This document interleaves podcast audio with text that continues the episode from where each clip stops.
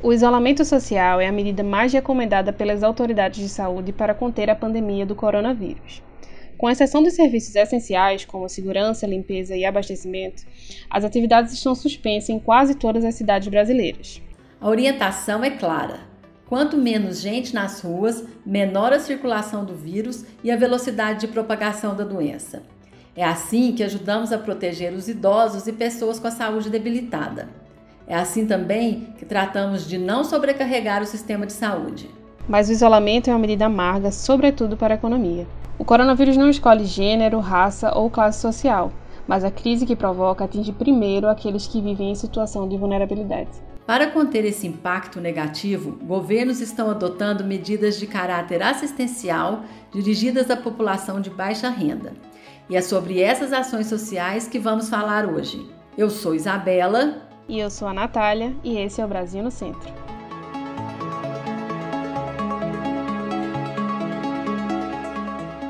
Bom, a parada imposta pela epidemia da Covid-19 deixou uma série de pessoas sem fonte de renda: microempreendedores, vendedores ambulantes, diaristas domésticas e catadores recicláveis. São os chamados trabalhadores informais de baixa renda, para quem o socorro está chegando agora com o auxílio emergencial de 600 reais, aprovado pelo Congresso Nacional e já regulamentado poderão receber os maiores de 18 anos sem emprego formal, com renda familiar mensal de até meio salário mínimo e que não recebam benefício previdenciário ou de assistência social. A exceção fica com os beneficiários do Bolsa Família, que poderão optar por essa ajuda emergencial caso ela seja mais vantajosa. A estimativa é que o auxílio emergencial chegue a 54 milhões de pessoas. Mas a crise provocada pelo coronavírus também deixou estudantes sem a merenda diária feita nas escolas e idosos sem atendimento nos centros de convivência. Além disso, deixou alguns cidadãos ainda mais vulneráveis a população em situação de rua. São pessoas que merecem e estão recebendo atenção redobrada dos gestores municipais e estaduais. Vamos falar do exemplo de São Paulo. A prefeitura implantou a ação Vidas no Centro, são estações montadas para que as pessoas em situação de rua possam tomar banho e fazer a higiene básica. A capital paulista tem 24 mil cidadãos nessa situação. A prefeitura também montou novos centros de acolhimento em estádios da capital e está investindo quase 6 milhões de reais para que os catadores de recicláveis não fiquem sem renda nesse período de paralisação das atividades. Vamos ouvir o prefeito Bruno Covas. Então, são ao total 2.300 famílias eh, que pelos próximos três meses vão receber, quem for o autônomo, mais 600 reais, complementando o recurso do governo federal, indo para 1.200, e quem for eh, cooperado eh, recebe 1.200 reais, totalizando um investimento da prefeitura de 5 milhões e 700 mil reais. Nesse momento em que a prefeitura, o governo do estado estão preocupados com a circulação de pessoas para evitar que a crise se espalhe ainda mais, é preciso também minimizar sofrimento. Bom, a Prefeitura de São Paulo, como a gente vem acompanhando, trabalha incessantemente para reduzir os efeitos da epidemia para a população. Nós já falamos aqui, vamos lembrar agora, dos hospitais de campanha que estão sendo montados na capital. Serão 2.240 leitos para atender casos de baixa e média complexidade da Covid-19. 200 já estão recebendo pacientes no estágio do Pacaembu. 1.800 estão sendo entregues no complexo do AMB e outros 240 serão entregues em maio, no estágio do Ibirapuera. Além disso, 273 mil crianças da rede municipal de ensino estão recebendo cartão alimentação como alternativa à merenda escolar. Aliás, Bela, não é só em São Paulo que isso vai acontecer. Outras prefeituras do PSDB também estão oferecendo Vale Merenda. Em Belém, administrada por Zinaldo Coutinho, por exemplo, serão 70 mil crianças beneficiadas. Mas São Paulo, Natália, nós sabemos, é o epicentro da epidemia no Brasil, concentrando o maior número de casos. Por isso, o governador João Dória tem sido implacável em duas frentes. Defender o isolamento social como forma mais eficiente de evitar a propagação rápida do vírus e cuidando para que os efeitos sociais e econômicos sejam menos nocivos para os cidadãos. São 732 mil alunos que vão receber o pagamento da merenda em casa. E o pagamento começa hoje. São 55 reais por mês para 732 e 32 mil alunos da rede pública estadual de ensino. São aqueles estudantes que vivem em situação de extrema pobreza. Isso representa um investimento neste mês de abril de 40 milhões de reais e que será repetido no mês de maio com mais 40 milhões de reais. São 80 milhões de reais de investimentos para a distribuição da merenda em casa.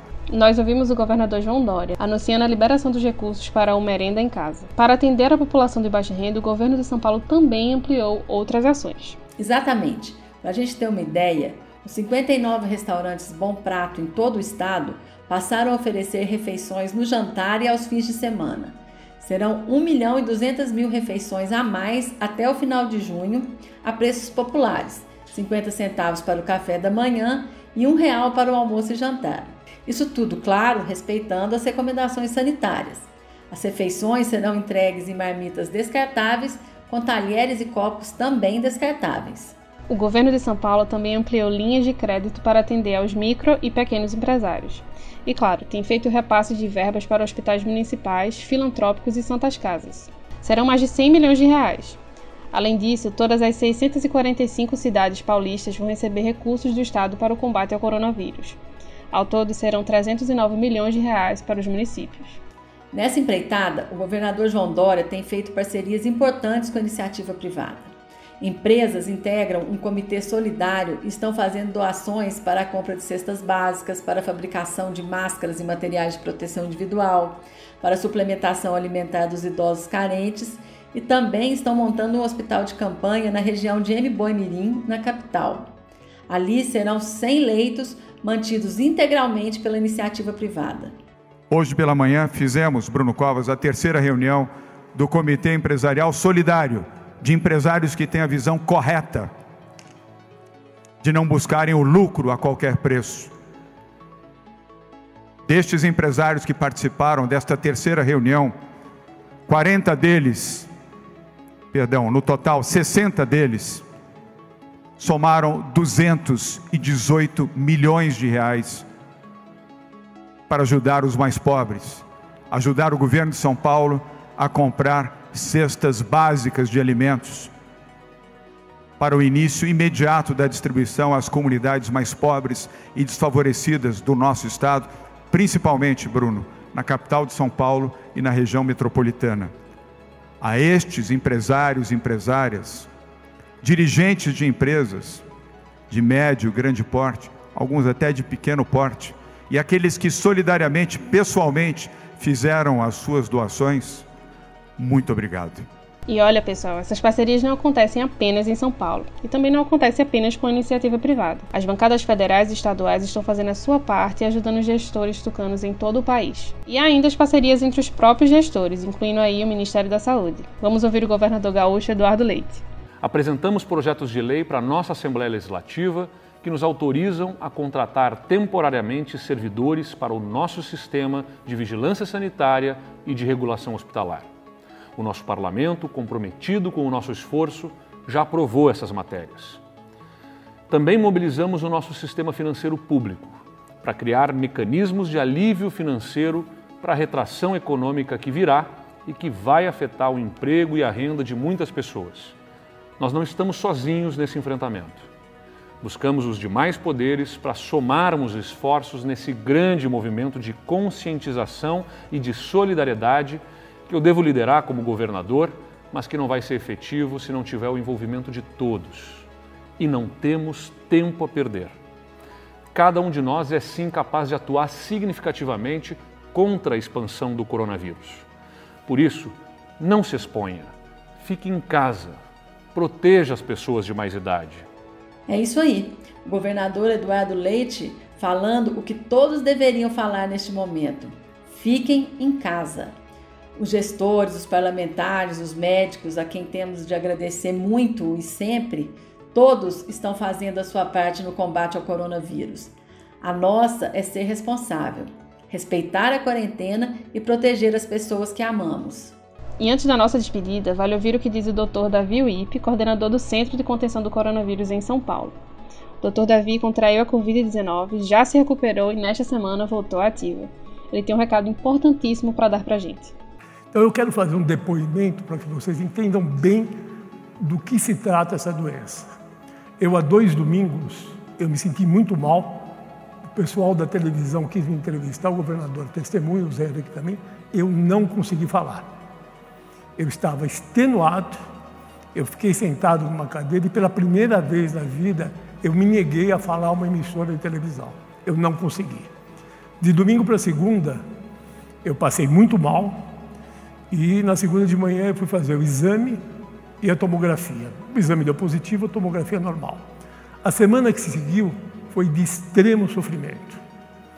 E na segunda-feira seguinte, esta há uma semana, eu voltei a fazer o exame a tomografia. Nessa tomografia apareceu a pneumonia. Então, este sentimento de você se ver como médico, infectologista, com uma pneumonia, sabendo que muito provavelmente entre o sétimo e o décimo dia você ia complicar, eu quero dizer a vocês que foi um sentimento muito angustiante. Você dormir não sabendo como ia acordar. Felizmente, Deus me ajudou e eu venci a quarentena. E quero dizer também para vocês que não é fácil ficar isolado. É de extremo sofrimento, mas absolutamente fundamental.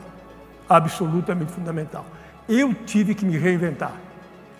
Eu tive que criar um Davi novo. E com esse recado do querido doutor Davi Wippe, nós encerramos mais um Brasil no Centro.